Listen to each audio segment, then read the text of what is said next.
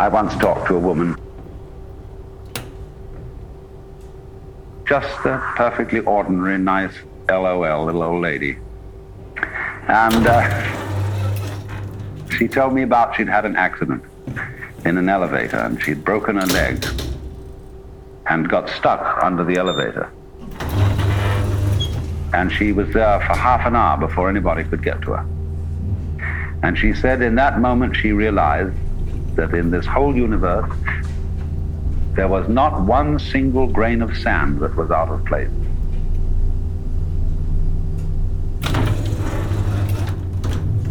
And that is a curious vision that comes to people occasionally.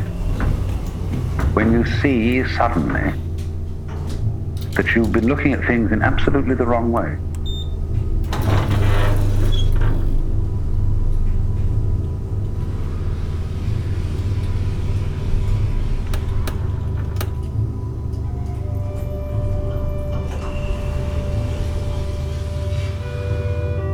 Very strange and very odd.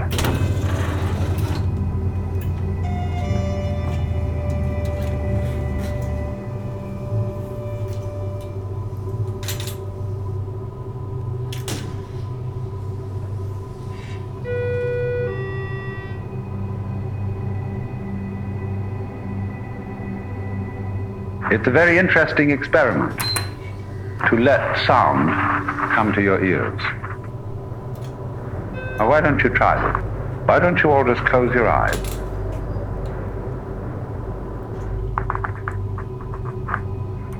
And gently become aware of the whole world of sound around you, in you.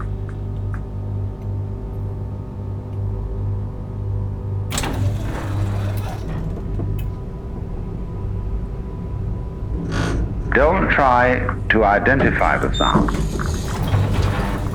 and put names on them. Just let them happen.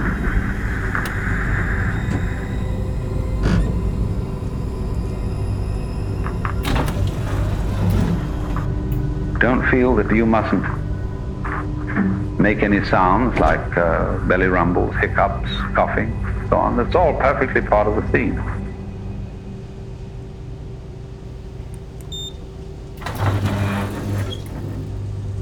Just for a moment, let all sound happen.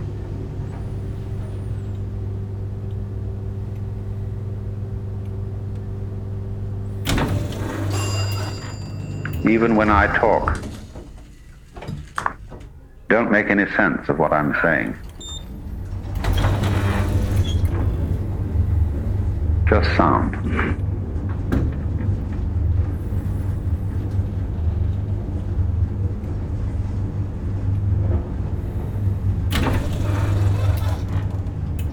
You should listen like that before you go to sleep at night.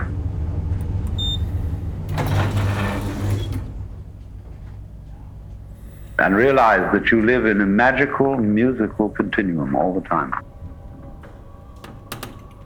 But you see, ordinarily we keep trying to correct what we're listening to. Pay attention to this, ignore that, say to the children, shut up! I can't hear myself thinking. You see?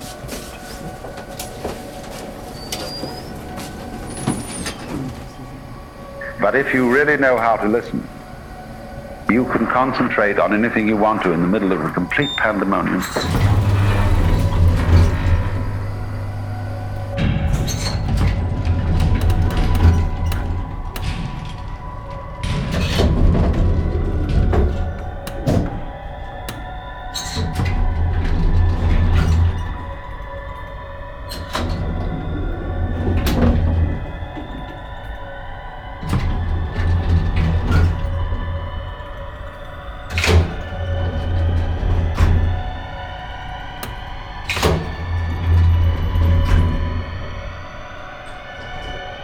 Because this is an act of faith in one's own being.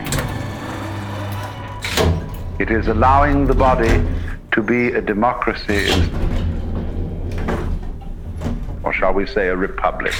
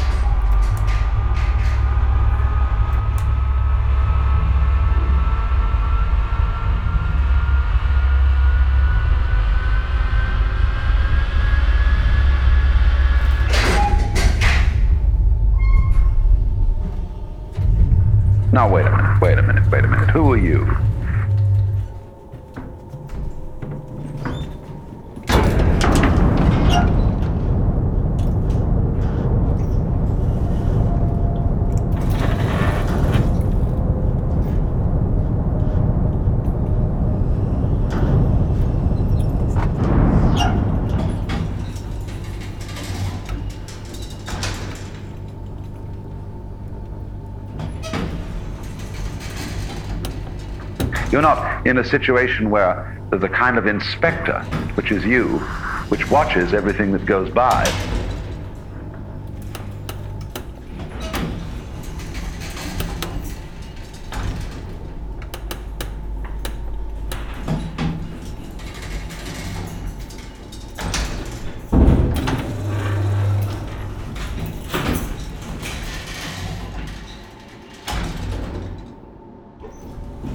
An impression that one is a static mirror.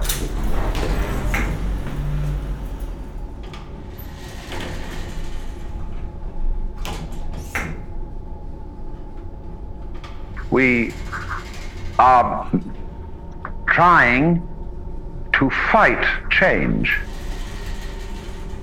and resist it. You see, we're resisting all the time.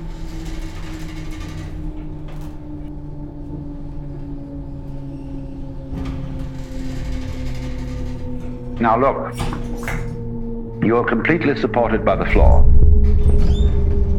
You won't fall down, so let go.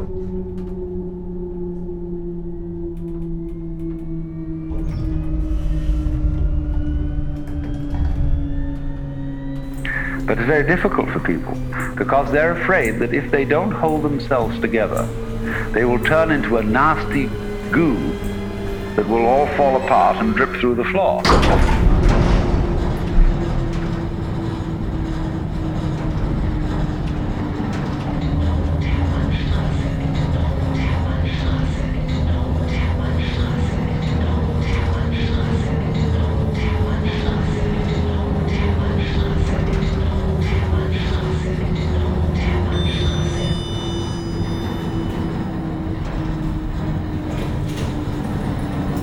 All take care of itself. You won't fall apart. Morning. Morning.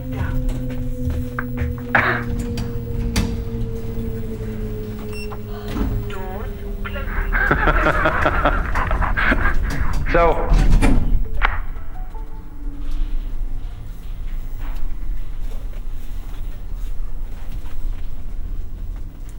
Ground floor.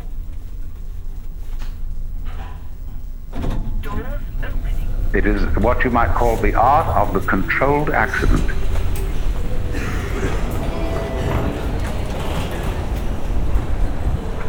Because it combines discipline with spontaneity.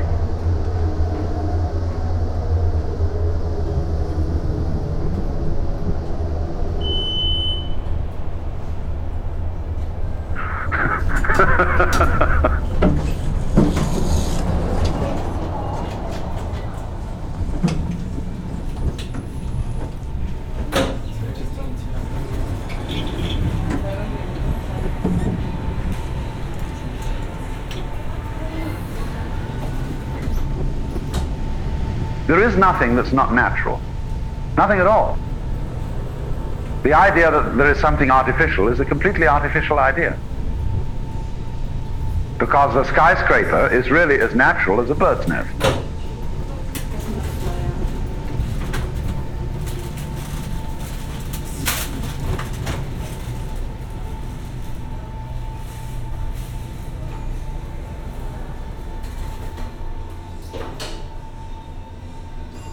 So the idea is to make a skillful approximation to the natural. But if it were just natural and only natural, it wouldn't call attention to what it's doing.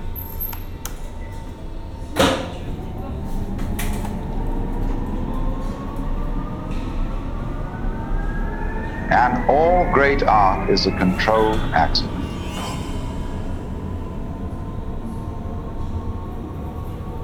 That is to say, it has in it the component of control.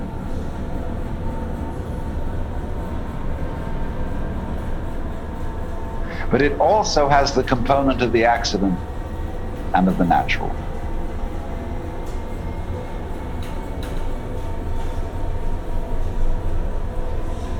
And it's getting those two together.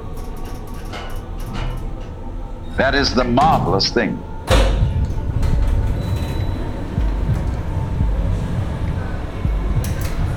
It's the same in human relationships.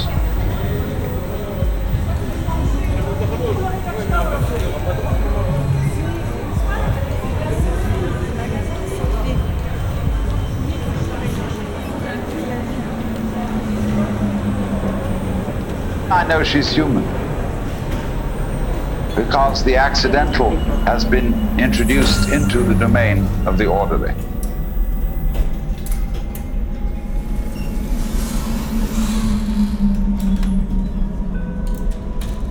It has baraka, grace. So the puzzle is how to get grace to strike. How to let an accident happen.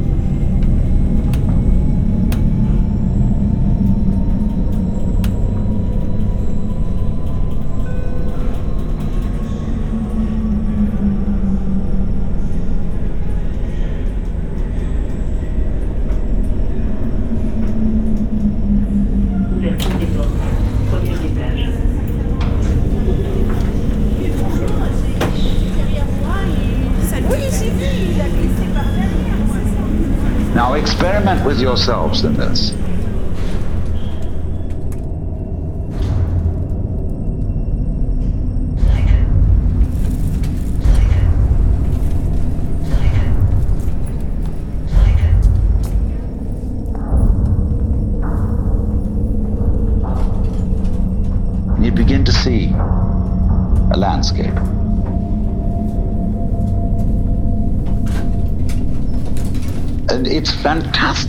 When you put yourself to this, how detail after detail fits in.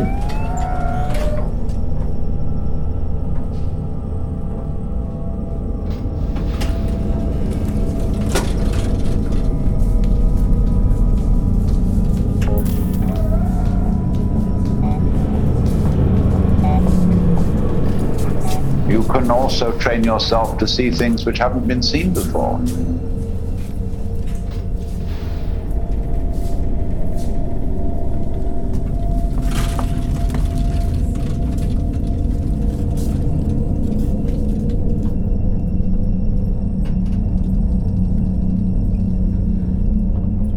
Now, do you see what we could do, and we are only just beginning to think about, is soundscape?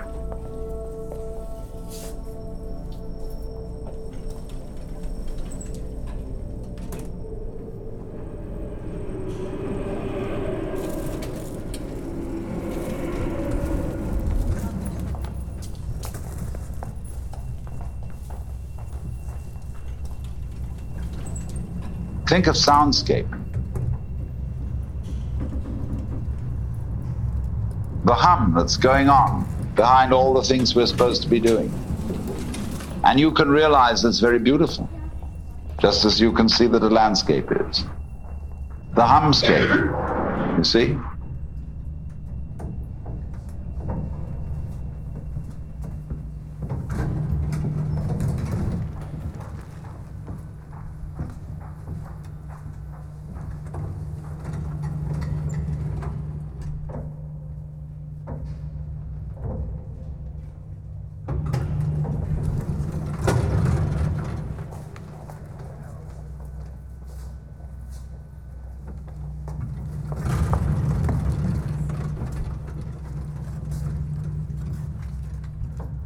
Now you may say that's not music.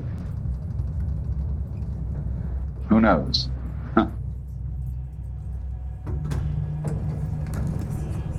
Well, so the world then is a humscape, is a landscape, a skyscape.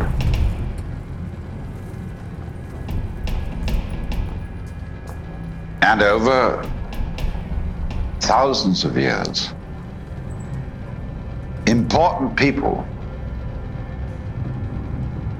that means strong people, decided what was important to notice.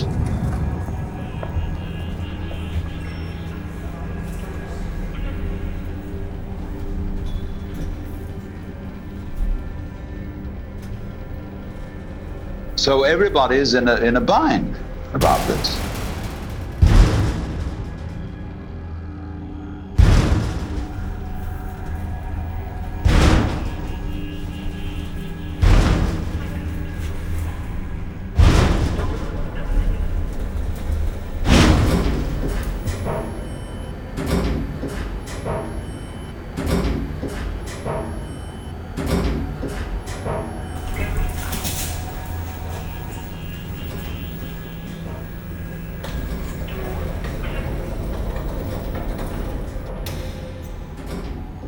So you see that it is in that way that you have performed Maya, the world illusion. But Maya also means art and also means magic.